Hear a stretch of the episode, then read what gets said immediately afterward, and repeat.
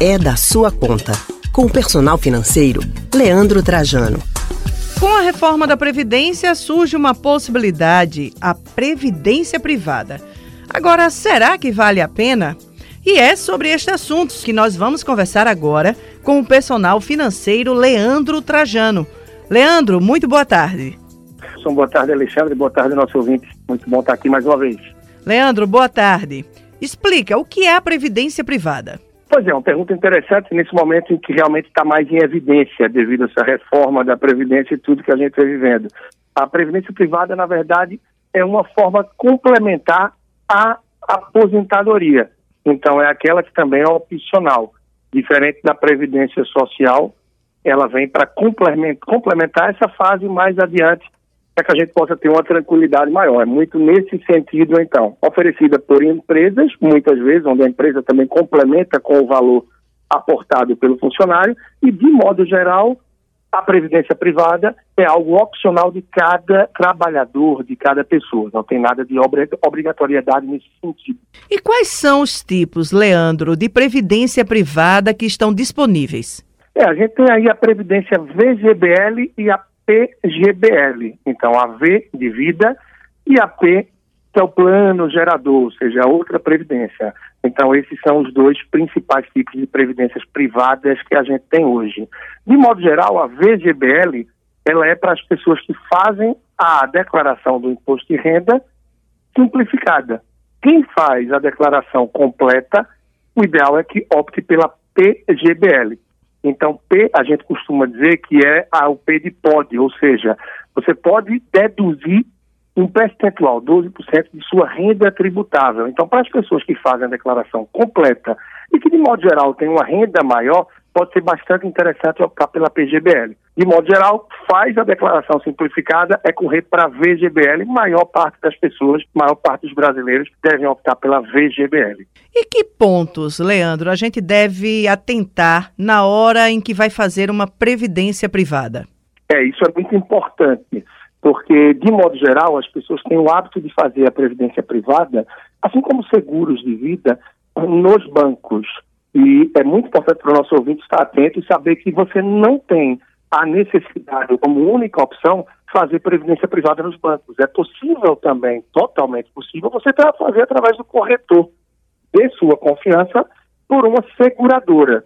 Então, uma seguradora oferece também produtos muito interessantes, os que concorrem e muitas vezes até batem os produtos também oferecidos pelo banco. Então é importante que você que está fazendo uma previdência privada compare aí o produto trazido pelo seu gerente do banco junto a algum corretor através de alguma seguradora. E aí você tem que ficar de olho na taxa de administração, que é a forma que você remunera o gestor daquele fundo de previdência, através de uma taxa de administração. Normalmente as taxas que vinham sendo cobradas eram muito altas. Agora os próprios bancos estão baixando um pouco essa taxa, procurando concorrer um pouco mais com as seguradoras mas é importante comparar essas taxas. O outro ponto é taxa de carregamento. Tem vários tipos de taxa de carregamento. Tem uma que é feita a cada aporte mensal que você bota, é cobrado um valor, uma parte do que você aporta. Essa é a mais cruel. E tem outras taxas que são na entrada, na saída do plano. Então, ficar atento a isso é interessante. E, por fim, ao mix do seu plano. Ou seja, quando você faz um plano de previdência, não precisa esse plano estar 100% aportado em fundos de renda fixa. Você pode usar um pouco mais e ter um percentual também na renda variável. Ou seja, a composição do seu fundo, do seu plano de previdência é algo que você também deve provocar o seu gerente do banco, o seu corretor, para fazer algo que seja o melhor possível para você. Esses são pontos que são bem importantes aí de estar atento. Leandro, todo mundo devia fazer uma previdência privada? Não, na verdade não é algo denominatório que todos deveriam ter. Isso vai muito de acordo, Alexandre, Erilson, nosso ouvinte, de acordo com o perfil da pessoa. É uma pessoa que tem a disciplina de poupar mês a mês e que tem o conhecimento de investimento, essa pessoa pode, por conta própria, fazer os seus aportes, diversificar os seus investimentos pensando no longo prazo. Afinal, esse é o objetivo da Previdência Privada. É pensar na aposentadoria, numa fase finalista, uma fase mais adiante da vida para que você tenha um suporte, um subsídio.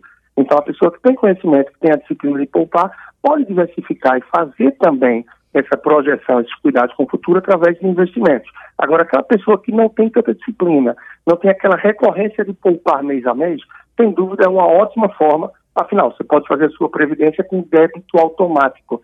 Então, você vai de forma praticamente obrigatória ter que fazer esses aportes aí com recorrência e ter mais segurança no seu futuro. Então, esse é o objetivo, isso é que é importante, é bem relevante. E não acreditar que só a previdência privada vai trazer essa garantia, vai trazer essa tranquilidade. Então, você poupar de outras formas também vai dar muito mais tranquilidade para que possa avançar e procurar uma vida mais estável, mais tranquila adiante. Leandro Trajano, muito obrigada pela tua participação conosco. Ok, um grande abraço, até a próxima. Quem quiser acompanhar um pouco mais sobre esse tema, entre tantos outros que trabalham no dia a dia, pode procurar no perfil arroba personal financeiro lá no Instagram. Também no canal no YouTube, Leandro Trajano. Um grande abraço, até a próxima semana. Até a próxima.